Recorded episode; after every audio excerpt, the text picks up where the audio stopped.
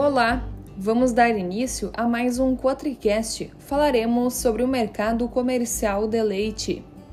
O preço do leite captado em junho e pago aos produtores em julho avançou 19,1% frente ao mês anterior, chegando a R$ 3,19 por litro na média Brasil líquida do CPEA.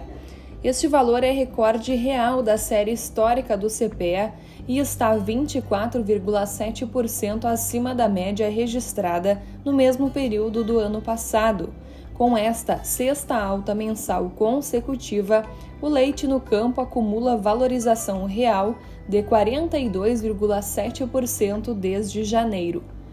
Este expressivo aumento se explica pela menor oferta de leite no campo em junho e pela maior disputa das indústrias de laticínios pela compra da matéria-prima para a produção de lácteos, para tentar evitar capacidade ociosa de suas plantas.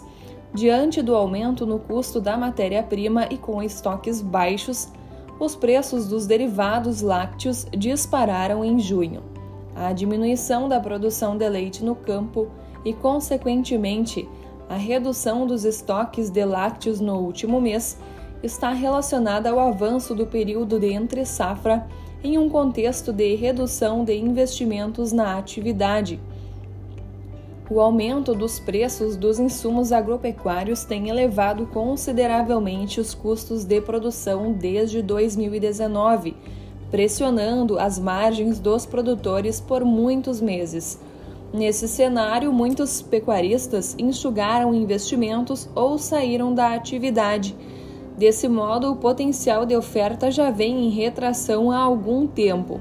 Contudo, a restrição da produção ficou mais intensa com o avanço da entre-safra em junho. Sazonalmente, espera-se que a produção de leite se reduza devido ao inverno e ao clima mais seco, que diminui a qualidade e a disponibilidade das pastagens, prejudicando assim a alimentação do rebanho e é preciso destacar que neste ano o fenômeno climático Laninha também intensificou os efeitos sazonais de diminuição da oferta. Para o CP, a demanda por lácteos se enfraqueceu durante a segunda quinzena de julho, desestimulada pelos altos preços nas gôndolas. Isso tem pressionado as cotações dos lácteos e do leite spot, indicando que o pico de preços ao longo da cadeia produtiva já pode ter sido atingido. Do ponto de vista da sazonalidade, a produção só deve ser incentivada com o retorno das chuvas da primavera em setembro. Contudo, desde maio, os custos de produção têm aumentado menos do que em meses anteriores.